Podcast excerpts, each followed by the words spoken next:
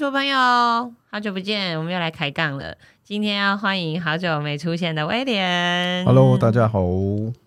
威廉，我们要来聊一聊传说中的三二九档期。对，嗯，哦，好，那我们在开始之前，先跟先帮大家那个科普一下，为什么那个房地产要讲三二九档期？到底三二九是一个什么样关键时刻？又特别要把这三个数字、这个日期，好，这个分几个，呃，大部分大家在看的时候忘记了，呃，应该是这样的，三个九档期，通常前面有几个月是一月跟二月，嗯那通常台湾的习惯，通常春节都会落在二月的时间嘛。嗯，一月底二月初，那你觉得你会在过年前搬家吗？或者是买任何东西吗？决定任何事情吗？比较少。不会，但人家不是说什么有钱没钱买个房子，哎，是是娶个老婆还是买个房子好过年嘛，是吧？哦，那那个会变成说可能是十、十一、十二啊，二、第四季第四季的季时候，OK，所以正常一二月是房地产比较淡季这样，淡季，哦就是你看那个二月的时间，它也是二十八天或二十九天。嗯那假设你今天又春节，嗯可能又一个礼拜又去掉，嗯，哦那这个部分来讲的话，过年前通常不太会做大量的决定，嗯所以你可以以看出来一月跟二月的成交量通常会比较少。那为什么？嗯。当然还是要卡到一月一号。嗯。那一月一号因为是土地呃土地限呃公告限值调整的时间，啊。所以大部分很多人都会在十二月三十一号以前去过户嗯。或去做这件事情。哦，。所以通常第四季十一、十二月都会比较多成交量，就对了，对都拼着在那个时候的，对，那我会这样讲，就是为什么？不是只是讲三二九档期，嗯其实还有叫做九二八档期。嗯那我们就来推推哈，三二九档期，那你看一月、二月，嗯交易量比较慢的时候，嗯它会不会回推到三月的集中那个火力在这个点？啊酝酿了两个月这样子，然后觉得三月三二九其实也算三月底了嘛，对，就是一二三三月沉寂了三个月，要开始往上冲这样子。还有呃原呃在这个时候，有可能会在很多公司嗯发放 bonus、哦，年终，奖金，在嗯二月多、三月，可能会在五月前嗯，哦，可能会有一些缴税的部分，可能会在集中这个时间。对，哎、我记得有的公司好像是四月会发一次，对对，让大家缴税。对，所以这个时间就会让人家觉得我这个时间有一笔钱，然后呢，啊我可以去做这样的购购房或者是购车。嗯所以其实三个九档期其实是压缩一二三，集中这个火力放在这个点，然后延续就是三二九，这等于是四月嘛，嗯嗯四月有嗯春节，嗯，所以春节的时候就出来看房子。你说那个儿童节那个春春假的那个时间。对，哦，所以四月开始启动的时候，三二九档期其实是三月初的时候开始酝酿嗯。广告啊，什么什么什么。嗯哼。爆点的其实在三二九，因为大家放假了，哦。那，放假那个礼拜我们就来收单，OK，所以大家一个开红盘，有时候就希望说一开始卖三成、卖五成那那种感觉，所以延续四月、五月、六月，嗯，那完的时候其实就会变成有一个农历七农历七月啊，农历七月来了，暑假来了，样，对，会传一下，所以就为什么会有九二八？其实哦七月、八月、九二八嗯也是一样，延续七月、八月的时间，在九二八的时候再爆点爆出来，嗯然后延续十、十一、十二，OK，所以好所以我们可以知道，正常在代销这个行业和房地产这个领域有两个主主要档期啊，就是这三二九跟九二八，其实也就是第二季的开头跟第四季的开头这样子。那也就是说，传统这两个季是呃房地产的旺季啊、哦，所以就呃比较多，会比较多案量，比较多选择这样子嘛？好，那我们科普完了三二九档期这件事，我们来聊聊今年的三二九好了。好，今天录音的时间是四月几号？十十四号哈，我们就直接讲，这这一这一档应该很快就会上。四月十四号，我们来回顾一下这一今年的三二九好了。今年三二九真的是雷声大雨点小。我记得我在三月啊、因为正常大家大概三月初，我们就会开始讨论啊，今年三二九预估多少推案量，预估怎么样怎么样。哇，你会看到陆陆续续报章杂志非常多在讲这件事情。特别特别指的是，呃，今年因为房地产特别，今年我们先不讲北部，今年的推案量台中也非常多哦，因为去年台南、高雄很热哦，那今年的三二九就台中的案量其实反而是串起来的。好，回头来看台北，台北今年的预估量哇，非常惊人啊！说整体预估会到三千四百亿，哪来那么多案量？我怎么不知道台北有那么多房子可以卖？然后好，我我们把我我一口气把整个整个事情讲完，我们再再让威让威廉好好发表。我们在约末在三月中旬看到报道，就开始说啊，预估很多啊，三千四百亿的北部推案量怎么样怎么样？哎，杀出了一个程咬金哦。我们在三月十七号，房市投下了一枚震撼弹，就是宣布升息啊。这个升息一下去，我我我我觉得等一下让让威廉来分享一下，就是到底为什么会有那个落差，还有就是原因是在哪？好，真正的三二九到了，我们因为我们现在四月，我们回头看三二九嘛，三二九真的来了，诶，实际真正推案量竟然比预估萎缩了将近一千亿，实际只落在两千五百亿左右。哦，那我们原本预估三千四百多亿嘛，那现在就实际真正我们发现，哎，公布的推案量才两千五啊，哎，怎么少了快一千？到底为什么？威廉威廉觉得为什么？是是升息吗？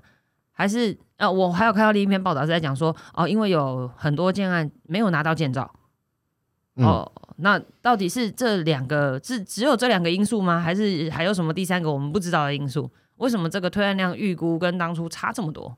好，呃，我们讲，我觉得还是要把很多的原理跟理论的想法先把它确定下来。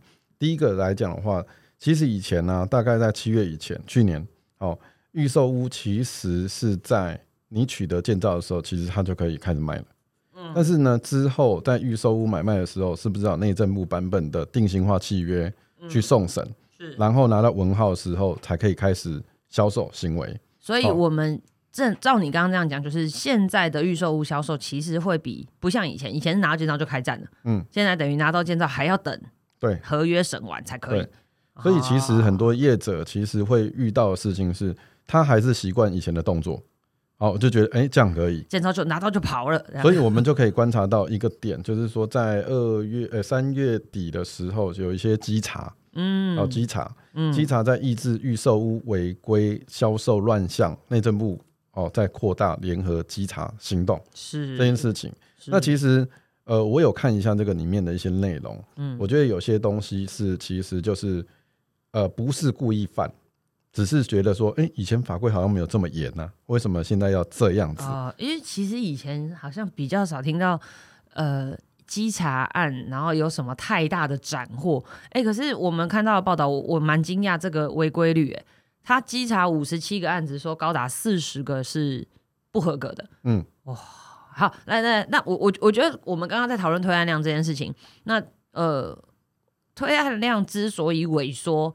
我想刚刚威廉讲了一个主因，就是原本以前建商都拿到建造就跑了，就开战了。结果现在哎不行，我要多等，要等这个合约书审通过。其实合约书审通过这个这个动作是在保护消费者，嗯，是吧？对，就是确保你签订的这个合约是经过审核的。对，那这个合约要审多久？哦，有时候要审一两个月哦，这么久啊？因为你有可能你要的。内政部版本，你可能自己公司有自己的想法，是。那你自己想法的时候，你要突破它，其实就会有一个问题，就是到底政府官员有没有办法在对的时间还有能力去帮你做审查这件事情，那你就会 delay 嘛。OK，所以其实我们一般这这，我们来帮这个房地产小白问一下，所以我们一般在买预售屋签的这一份合约，并不是内政部制式合约。呃，对。还是会有各个建商里面会有一点点改变，这样子是吗？会有一点点改变，而且大家其实可以去，譬如说我们打一个关键字哈，就叫不动产预售买卖契约书范本，嗯嗯，或者是查询，也可以用。所以内政部其实是有公布一个范本的，有有一个范本，然后呢，你其实是可以去呃建案查询，譬如说今天假设台北有一个叫做中山叉叉叉案，嗯嗯嗯，然后你可以去查询它的内政部版本。有没有出来？是那今天有可能大同区有什么什么大同等等等，也是可以。你可以批照看它的点，就是说 A 案跟 B 案它的买卖契约书有什么不一样？好，对哦，哎，那我还想问一个问题，你这样讲等于说每一个建案他应该都会把这个合约书先送到内政部有一个版本给审查嘛？嗯，那会不会内政部的那个版本跟我实际真的在现场签约的版本不一样？有可能。真的假的？有可能有有时候会变成说送是送，嗯然后呢，现场的不一样。但是呢，这个部分我觉得未来应该过一段时间应该会解决这件事情，嗯。因为因为审查扩大审查嘛，嗯。因为你一定会上网有没有呃，我们要讲呃 SP 流程，嗯。呃，第一个一定会在上网来查询的时候，假设我是内政部的人来稽查，嗯。我嗯就会说，哎、你上面有没有登载？嗯。哎、如果你没有登载，就先罚了嘛。哦好。好第二个就先查你有没有送内政部审对。啊，没审就先罚。对。啊，第二个，你有你有你已经送了，嗯我在网络上面也可以看到了，嗯，然后我就拿你的现场的范本是来对嘛，这是两个东西有没有一样？是对，不一样，不再罚。再罚。哎、可是这是内政部有查到才会罚。那我我身为一个消费者，我有我有办法保护自己吗？哦就是如果我发现不一样了，我我可以怎么办哦，你可以检举啊，啊？真的假的？没有没有，啊，真可以哦、所以我刚才讲第三个嘛，啊最近有一个叫打防五权嘛，是是是，其中最后面都有第五个就是可以检举吗，检举有奖有奖金吗？哦，对，OK，好，所以各位小我差点讲各位小朋友，所以各位这个正在看预售屋、打算买预售屋的朋友们，请你们呃。这个合约真的要看的、我知道它很大一本，然后字很小，但是合约这件事情，我觉得看合约这件事情是真的很重要。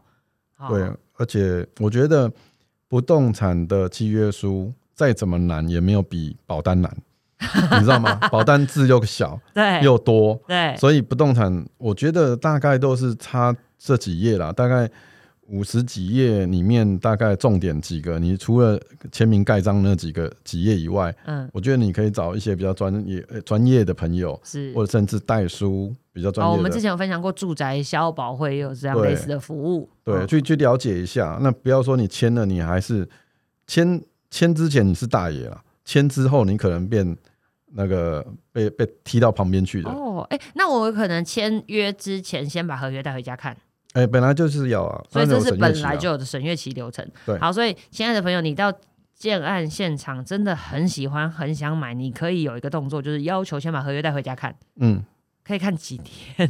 其实你要看几天，当然它有明明文规定，嗯。我记得好像是五到七天，嗯哼至少有这么多天。嗯。跟你说，你说要看到七天、八天、十天，嗯。基本上也不会有人管你。但他们也是希望说，因为你因为你有下定嘛，对。你有写红单，你才有办法把这个样本拿拿回家看。OK。那他其实基本上你已经付了一个定金，小定这样，对对对才对对，才会把东西带回家看。嗯，OK，所以你他还是希望说你有成交，嗯。所以你要看几天，当然你有他你的想法，但是他已经限一个时间。OK，呃，但这这是属于消费者的一个权益就对了，嗯哦，你是可以这样子来保护你自己的。好，那我们我们刚刚讲好，我我们再回头来讲，这这这讲的有点远，我们还没有讨论完为什么按量缩减啊？好，我就我们刚刚讲一个送审合约期会拉长，嗯好，一个是建造会比较晚发，嗯，那还有一个是升有有人因为升息晚推案吗？升息晚推案还，是升息其实只是消费者不敢看房子而已。第一个我认为这一次，因为我们讲，因为我们这个是搬即时的，第一个。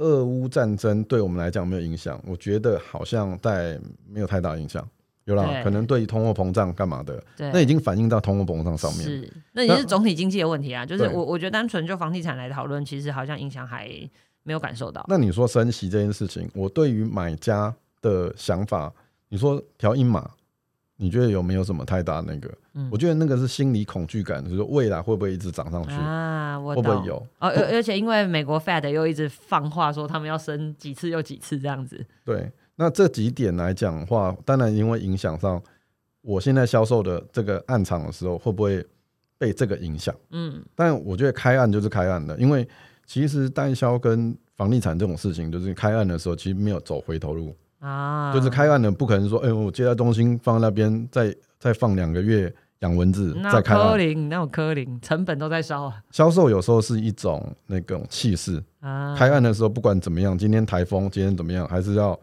像今天下大雨，还是要开，啊，就是给它开开下去，嗯那然后就在后面不断的在修正调整嗯。去做这件事情。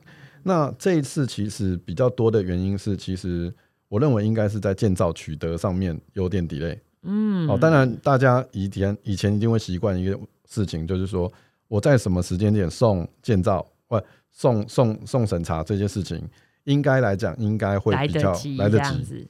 所以他可以赶在三二九或者是四月初或者是三月初就已经可以酝酿了。嗯嗯。可是我可以感觉到最近的一些市场的氛围，嗯其实是送了，但是东西还没有出来，所以大家一个等一个，甲方等政府，嗯乙方等甲方的合约，嗯哦，丙方一些这个这个这个一些广告媒体商可能在等乙方说，哎、奇怪，好像那个广告预算好像还没有拟过，嗯哦，就是一个签一个的感觉就。以至于整个推案延宕下来了。对，因为整个、哦啊可是还是会推就对了，只是晚一点。对他有可能，其实不瞒你说，最近的市场，我觉得氛围它已经没有所谓像以前的三二九档期，嗯它其实我觉得有点像轮动。比如说，现在目前的供给量其实没有像以前的大。嗯。我所谓的供给量的是供给数，你说户数，呃，户数及呃建案的的量，因为我们这样讲，台北市它可能会说，哇，我有三千四百亿，对，啊，现在目前两千五百500亿，亿假设。嗯。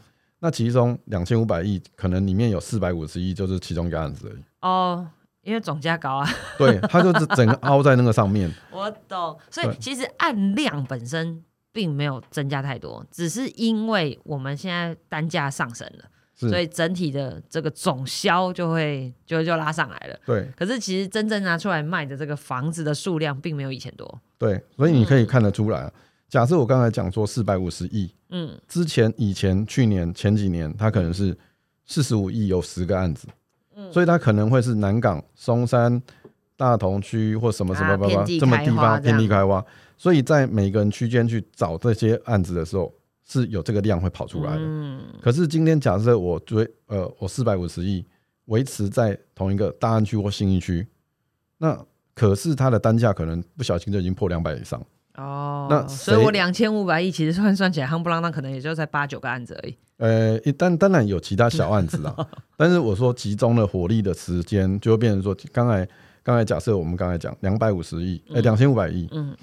假设本来就有五十个案量，嗯。可是它现在变成二十五个案量，或者是嗯，只剩下三十个案量，嗯嗯嗯嗯，那我们在买的人消费者选择性就变少了，少，嗯。所以当然在这市场上面的广告预算本来就杂变少，嗯，所以我在拉人进来这个区块的时候就会有差。嗯。像我昨天我就晚上，呃，我我就跟几个同业的在电话聊天嗯。这件事情，嗯。他就说，哎、就最近市场桃园啊、还是哪边哪边哪边的市场如何？嗯。然后他觉得最近来人好像变少，嗯，哦，这这可以哎、反映。不止桃园哦，我普遍接讯接收到的讯息真的是，呃，包括宜兰，嗯。然后双北，哎、都降哦，嗯。来人数都降，好，我我觉得这个是一个很好玩的点啊，分享给大家一下。以前假设我们今天讲 A 七，嗯，动不动就十几二十个案子在卖，哦对，那广告预算有多少的广告预算再砸下去，让很多人从外地来到现场来。哎？OK，那我们之前有讲 A 十站，我们之前有讲林口，是。之，前有讲三峡，假设很多。对，好，以前可能每一区的地方都有八到十个案子在卖，嗯所以它就有八到十个案子在做广告。嗯所以你就会不小心被吸过去去看房子，嗯然后就变成一个观光的圣地，的感觉反正就觉。一个假日，一个周末都在那了，我这这边看看，那边看看，这样，对啊，现在目目前很好玩了，现在就是每个地方好像都只有一两个案子，两三个案子，所以这个广告量的变成说，以前可能创造二十五组、二十五组来的一周，嗯嗯或者嗯三十组一周，或嗯五十组一周，可能大家在各地可能会觉得，哎、最近好像没有来人量好像有变少，啊。对，好，那反过来，我们在为消费者询问，你说来人数变少，表示去看房子的人变少。那可是你前面一句话是说，以前我可能在这个从化区，我可以动辄就有八到十个案子可以看，诶，现在可能只剩下两三个案子可以看。那这样究竟对消费者来讲是好还是不好？我身为消费者，我我是不是 prefer 比较多比较多那个按量可以看啦？可是如果说像我是消费者，我现在到了一个从化区，发现哎怎么只有两三个？那怎么办？硬买，哎，就是还是等。那你看哦，你刚才在想这个事情的时候，其实我从你的眼神里面就是在想等这件事情，对对等是不是等那当时？对所以这件事情其实是预期买方的预期嗯哦。对，因为我今天假设我今天被八个，假设我今天到了一个小区一个区域，嗯，结果八个案子，每个人都跟你讲八个案子，都说现在要买，现在要买，现在要买，现在要买，我可能就真的买了，对，你就真的买了我，就是那种被促销欧巴桑。对。那但是现在目前可能这个区块有两三个，你就会想说，嗯，那我再看看竹北好了，啊，哦我再看看青浦好了。啊，有可能。所以它的交通的动线的拿捏点可能会是最近的状况，其实是区域变大了。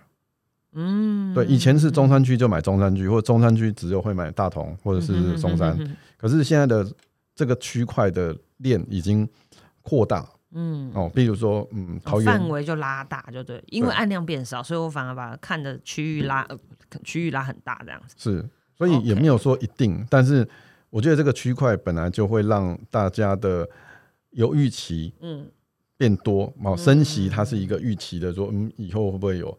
那好，嗯现在按量又变少，那供给量变少，供给量变少的时候，我的东西只有，譬如说你进去一个呃看一个劳力士手表，嗯进去它什么东货都没有，它只有这一只，你觉得嗯好吧，那我走进去看看就好了。嗯哼对，会变成有一点点这样的效果。譬如说你最近看车，你进去的时候，哎、奇怪，怎么没有一台车只？对，没有车。对我跟你说，车都要等半年，什么？对，最近很特别啦，三个东西都少，一个是手表少，一个是那个车辆少，一个是房子现在目前变少。所以你进去的时候就会觉得期待 没有东西可以买，一大堆销售人员，但是没有货可以卖。什么？对他最近的乱呃，不是不能说乱象，虽然的现象有点是这样子。那我们要等到何时才会有比较充裕的选择？其实最近的点不只是只有新成屋的市场跟预售屋的市场，嗯它其实年中古屋连供给量都变少。啊，年终为什么？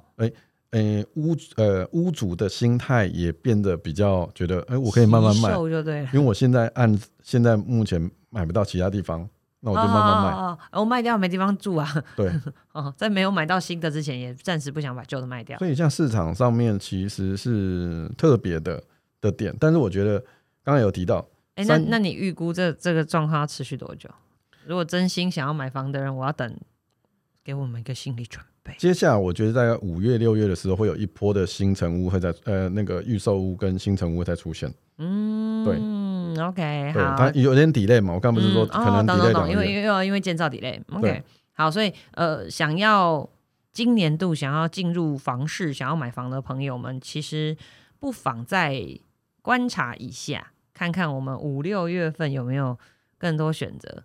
但本台不保证房价不会往上飙，这个房房价这个往上窜升的力道真的是超乎我想象，真的非常的惊人。这样，好，那呃，好，我我们现在分析了这个按量缩减的原因，然后呃，我觉得威廉也点了一个很重要的点，就是其实是因为单价上升哦，所以其实你看数字 maybe 如同往常或也相差不远，但是可是实际真的拿出来的量其实是少的啊、只是因为总价呃单价上升，所以总销维持住。好，那我们回头来讲一些跟消费者比较息息相关的。好了，刚刚前面威廉就有提到这个呃内政部稽核我们正在销售的建案现场，呃，发现这个五十七个建案有四十个违规，其实四十个违规里面的违规项目蛮多的哦。那我我们我们其实撇开一些专业上其实的的东西来看，我们来看看跟消费者真正有关系的，好不好？真正有关系的，来，我我我我来列举，来来讲一个这个呃。内政部表示，稽查主要违规事项包含建案没有依规定向县市政府报请预售屋备查进行销售。好，然后有十二个建案使用红单，而且违反不得约定不利于消费者的规定。好，什么叫不利于消费者规定？如果约定买方逾期未补足定金，或逾期没有签约就没收定金，这就是属于不利于消费者。啊、他他像他们这样就被罚，或者是说，呃，哦，哎哎哎，而且这个是每一户哦，嗯，一户一罚呢，对，哇哦，好啊，他再来还有罚这个什么，同时发现买受人违规转售红单，这个是罚买受人，嗯。所以是红单违规转售，这样也不行，嗯。哦，一户一罚，而且是罚买受人哦，各位同学，好，再来还有什么？呃，也也是啊，还还有是有七个建案使用的买卖契约内容不符合定型化买卖契约的规定，比如说交屋保留款低于总价五趴，或者是他没有明确列出车位高度，这也是一户一罚。我我我觉得这这些东西，其实这样子的新闻呢，对于消费者而言，我觉得非常重要，你一定要进去看细项。他罚他的原因是什么？那你可以从这些原因就可以知道，原来合约里面应该要有哪些保护消费者的作为。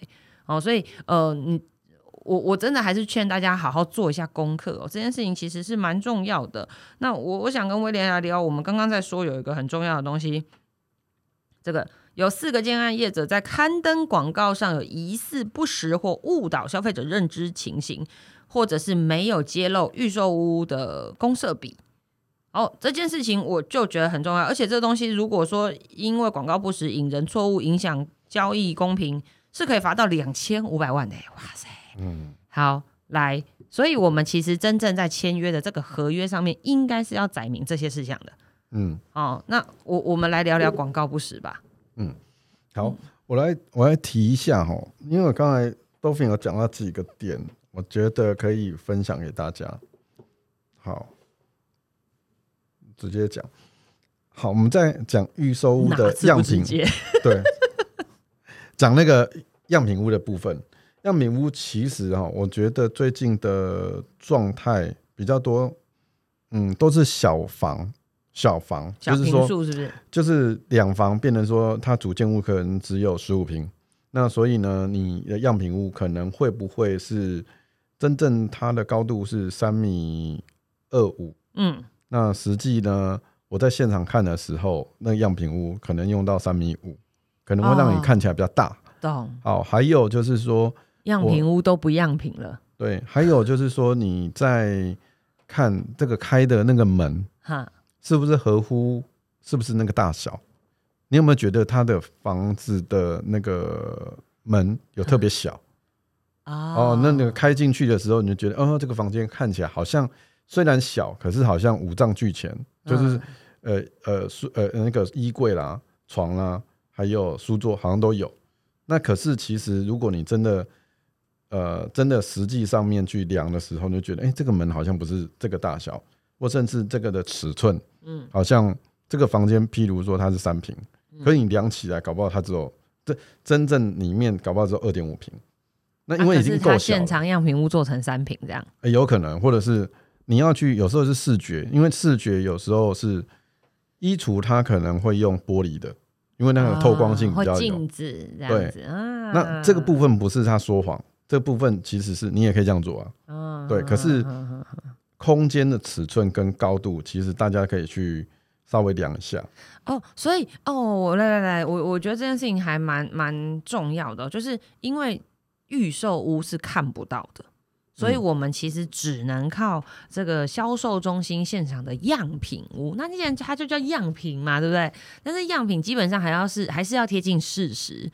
好，所以呃提醒大家，就是你到现场如果是看这个所谓的样品屋的时候，其实可以像威廉刚刚说的，我真的带着尺去量这个尺寸呢，比如说楼板的高度啦、床的长度啦、衣柜的大小啦，真的用尺去量哦，有没有符合？他们给我们的这个尺寸哦，或者是平数啊，稍微推算一下，因为可能呃有可能啊，就是样品屋会偷偷放个水这样子哦，原本的高度多了个二十公分啊，三十公分啊，哎，夯不啷当加起来就是多两瓶哎，不要这样子，你知道那两瓶就是两百万这样，好，所以呃带着尺去看样品屋这件事情，其实。算是大家今天哎，今天一个很很奇妙的突破点，这样好。所以刚刚威廉讲到的是这个样品屋跟实际的的出来的东西 maybe 会有落差，所以可能在这也就是因为内政部发现这件事情，所以稽核他们不符合规定。嗯，OK。那其实另外一个部分就在合约了。我觉得最主要合约是不是有办法你在看的时候过程跟原本送件到内政部的这个这个版本是不是一样？嗯，哦，那然后呢？里面基本上不外乎几个东西，就是我主建物有多少，附属建物有多少。嗯，那现在基本上没有雨遮嘛，所以不用去想那个。嗯，但是呢，我今天公设比到底有多少？嗯，为什么？因为现在没有假设哈，以前有雨遮，嗯，以前有花台，嗯，现在没有了，请问它可能会放在哪里？它放在公社。公社里面，对，虽然还是没有雨遮这些东西，但是以容积率或者是以建建筑管呃那个法去去调整这些东西的时候，还是得放在平数里面嘛。嗯，那怎么放？那大家就可以去衡量这个横木肢解的事情，就是说它是放在大功还是小功。但是嗯因为各位小白，就是说不可能说像我们这么专业，每天在看这个事情。嗯可是你至少说在合理的呃，在合理的两两个逃生梯跟两部电梯，然后有一层四户、一层六户、一层八户，大概平均你去看一下，就是现在有乐居嘛，现在有地震式的实价登录啊，你去看一下那个，假设你们家旁边就是板桥的某某建案或者某某某建案，你去看一下旁边是三十二的趴数的公设比，还是三十四，嗯。还是三十九？嗯。好，呃，没有，我觉得这个件事情没没有所谓说公社比越高就是错误，或者是公社比越低就不是错误，就是他把它放在哪里，搞不好有可能是嗯你觉得你家公社比很多，可是你们家的公社真的是很澎湃，嗯又有游泳池，又有什么，你们家就是酒店式公寓嘛，嗯哼那我可以接受，甚至有些人是把高的公社比我不用买车位，然后呢，我的公社里面都有车位，这个也是一种方法哦。所以其实公社比没有一个数值可以参考说啊，大概就是 range 落在哪里才是合理。可是呃，大家要去特别注意的是，你到底买了什么？哦，我觉得这件事情才是重点。所以刚刚威廉提到一个重点，就是呃，第一个是看我的版本，我手上拿到的这个版本跟内政部的版本有没有相符啊？那、再来就是 check 一下他当初跟我说的公社比，跟我实际签约之出来的这个公社比是不是一样？啊哦，那那我觉得这这才这也是比较重要的，因为担心的就是广告不实嘛。那他如果从头到尾就跟我很直白跟我讲，哎，我就是公社很多，但是我公社很完整，那我觉得我也可以接受啊，因为确实有一派消费者是走那个家里喜欢就是齐全公社的路线的，嗯，对，所以我觉得。诚实这件事情比较重要哦，你有明明白白、清清楚楚的说明这件事情才是最重要的。那不要在这边讹诈消费者。嗯哦，所以大家去买房子的时候，当然看房子的时候，你也要特别注意这件事。那呃，甚至连这个现场销售人员给的这个，因为因为其实现场销售人很喜欢在那个平面图上面写字，嗯，这一张也要留下来，对不对？对，这个也是构成这个销售行为嘛，就是不动产跟广告不实还有什么的，就是有关于你原本的加配图跟原本的墨线图，嗯或者他给你的一些公社，嗯，那这些东西都。算在销售行为过程的这这个内容里面。对所以亲爱的朋友，你若是跨出的时阵哈，物件会给砸等来哈，啊修好哦啊，这个因为这都会成为未来，如果一旦你发现跟实际合约签约不一样的地方，这都是成为佐证。嗯，哦，所以呃，建议大家不要就是，这年头很流行断舍离，我很怕大家就回家夜断舍离，全部丢光光这样。这这个东西我们还是会建议你就把这个广告 DM 或是平面图加配图把它留下来，哦，在日后真的交屋了来对一下，啊、这才是重点，对不对？其实其实有时候不一定呢，有时候我觉得还是要，你可以保存多久，你还是可以继续保存。嗯有时候你真的时候哦，因为有时候交屋哈真的是很忙，嗯有时候交屋的时候，你真的住进去了，过一年的时候，你还知道，嗯，奇怪，怎么那么小？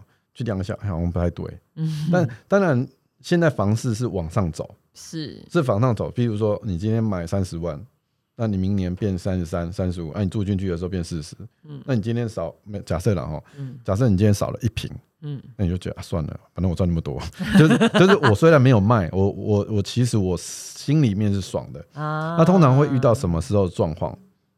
呃，景气反景气反转往下走的时候，那一瓶我会跟你要回来，啊？那这个就是一个哎问题。可是现在这样换算起来赚的，我还要被克那个嘞，房地他没有，你没有卖啊？哦，对啦，没卖。如果卖的话，我觉得还要被课税。哎对，因为有时候就是会变是这样，就是说，当市场景气的状况是好的时候，呃，大家都是觉得嗯没关系，大家都是做，呃，大家一起做那个一起飞上天啊，一起飞上天对？一起升起来了那有问题的时候就嗯就就就比较难处理。好，所以大家记得这个购屋文件，请好好保留，直到你要卖房子的那一天。啊，所以刚才我刚刚还要提两个三二九档期为什么变缩小？嗯，第一个来讲的话，原本呃建商他考虑在今年三二九的时候推案是用预售屋的概念，对，但是因为他也觉得在这个市场上面的呃这个景气嗯。还有这个的单价嗯。已经蛮高的，嗯。或再来就是它的营造成本也在这个时间点是最高的，嗯哼，所以他担心的点在两个点，嗯，一个点是，即使我今天预售屋卖给你，我今天进信托，我也不能拿到钱，对。那不如我今天就把房子盖好，啊，好，然后我以后假设这个房子突然景气不好的时候，也不会退户。那嗯那你看哦，假设我今天我预售屋买了，嗯在这两年突然本来买三十万，嗯后来不小心旁边有个黑天鹅变二十四万，嗯你觉得会不会退户？会会退户。结果呢，他钱也拿不到，结果他还要退户，那干脆他之后把它盖好。OK 好，来翻译一下威廉在讲什么。好了，我我我我觉得这这件事情其实呃，很多电商原本今年三二九要推，后来不敢推，其实几个原因啊，原物料上升啊、嗯然后再来，因为我我想战争推了这件事情一把哦，因为战争又把原物料价格再往上推升了一个一个坎。哦，有有原油价格的波动这样子，然后黄金这些相关的这些东物资的价格都都产生波动，所以因为这个缺工缺料哦，所以我们整个建商营建成本就上升了，营造成本就上升了。那建商就会处于哎、我现在卖也不一定，我现在卖预售，等到房子真的盖起来，搞不好没赚钱呢。哦，所以建商干脆盖好再来卖。好，我们把这个获利放到之后，确认已经盖完了哦，我们来确保自己的获利哦，所以呃就会延后来推案哦，干脆等盖完了，不不卖预售了。哎，这建商宁愿把这个本就直接这样压下去哦。好，所以呃也因为这样，所以其实案量有萎缩。那那其实这样那这样，我是不是可以合理的预期，大概两年后我们会有一波这个新城屋新城屋可以可以两年差不多吧？呃不一定，现在有时候还是它快盖完我就开始就会开展了？现在有时候大概会抓到三到四年。啊，这么长啊？其实真正盖不用盖那么久，对啊，因为但是现在缺工缺料其实，它它它有结构体，不是就可以卖了吗？呃，结构体它还不至于，哎、它可以卖，嗯，但是它还不是最漂亮的时候。哦。对，OK，所以我们变成说可以合理的推估未来的三四年，现在没有出来的案子就去盖好了，然后出来卖。嗯，OK，好，所以它不是没有时，它不是没有推案，只是晚一点推，这样 OK，好，这样我们可以理解。啊，讲这么多，推案量从三千四到两千五，对于消费者而言可能比较没有感觉，但我相信对于消费者最有感的就是，哎，单价不断的飙升，一路往上窜，有没有喘息的时刻？威廉大师，他会一路这样往上飙吗？还是你觉得会因为升息，我们稍微喘一下？我我认为价格上面不会真的爆大了，呃，爆高，因为接下来其实你看政府哦，接下来要快要选举了，下半年，嗯。那开始就有一些呃会有抵压制的一些想法。，OK。其实我觉得现在目前什么打房还有什么什么什么，其实也是政治议题。是。啊、为了选举，那为为了这么多的人民哦，是应该我觉得做点事呃，因为。毕竟认为民房子还是民生必需品啊，这对样子。好，第一个是这一个部分，那你说哦，量一定会缩，对，那可是量价呢价我觉得就不会。你看哦，就不跌，但也不会飞涨。我们反观一下事情，来，问一下海豚，假设你有十间房子，十间呢？十间房，好啊，现在利率大概一点多趴，是然后呢，你也不缺钱，是那前几年大概都赚的饱饱，就是是每年都赚二三十趴、三二三十趴的，像建商这样子。是，请问你现在叫你赔手，你会不会想赔？为何干嘛赔？我又没缺钱。我我们讲这样就好了，我们不要说我们是一个建设公司的概念，我们就把自己当做大富翁，间房、十间房，地产大亨，甚至你只有一间房，我不要讲一间不要房，讲时间，我只有一间，我也不会随便卖啊，我对又不缺钱，对不对对？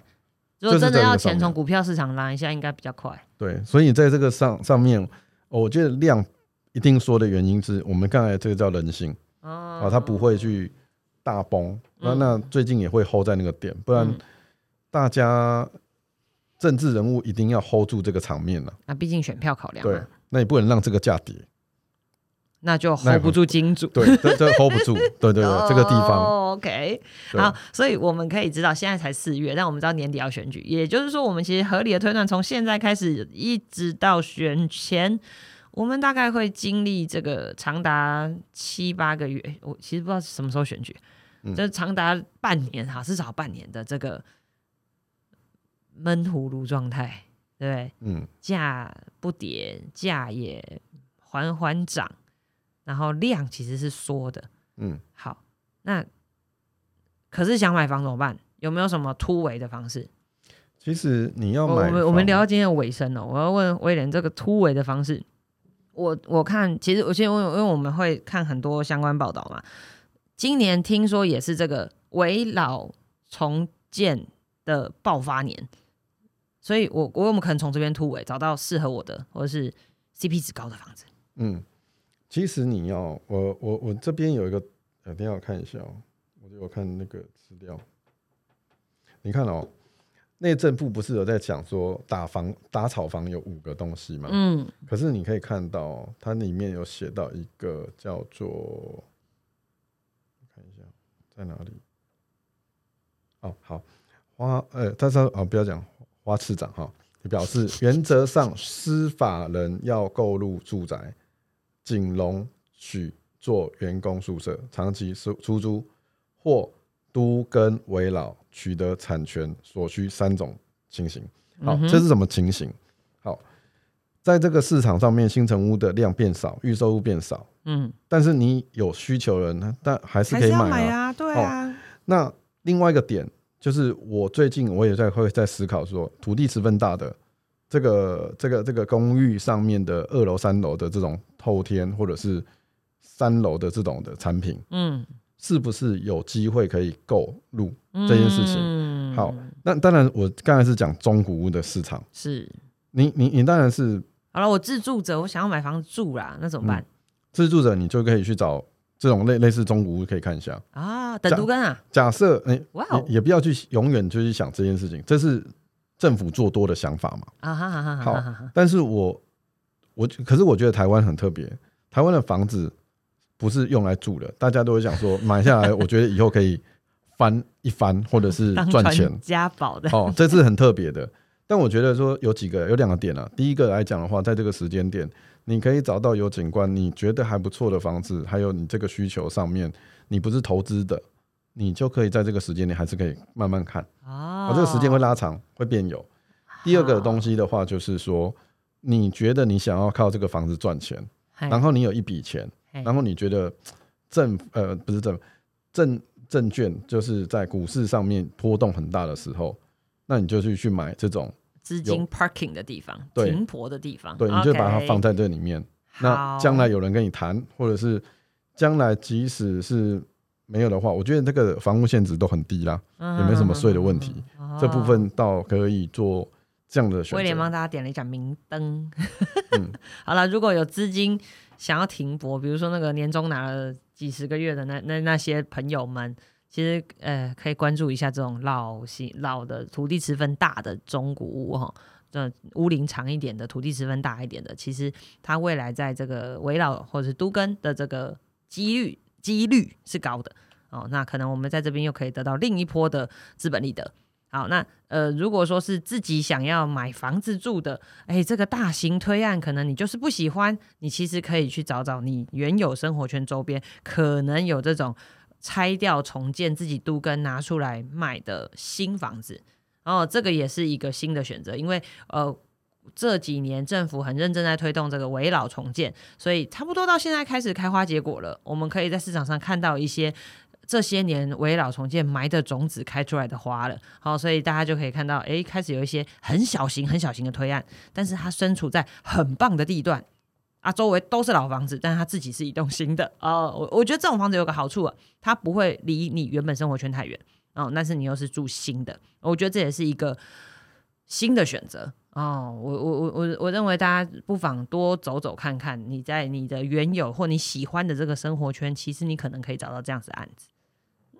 好，大家今天学到了三个九档期，学到了推案量为什么缩减，学到了现在没有预售屋，那我们就等着几年后的新城屋啊。好，那今天花了夯不啷当讲了一段时间，希望大家对于最近的房市有稍微了解一下状况。就是我知道有的人还在期盼，就是猛然的崩跌。我我我我。基于选举，我告诉大家不用想这样。好，那但是我们也大概对于现在房地产以及未来的房地产有一个未来几个月的房地产有稍微一点初步的、粗浅的了解。好，那我们今天非常谢谢威廉来跟大家分享这个三二九档期。哎，我们是不是九二八再来录一档？谁知道九二八？测试一下。对对，我们来看我们讲的准不准。对，九二八再来录一档这样子。好，那我们今天谢谢威廉，我们今天到这边，下次再见喽，拜拜，拜拜。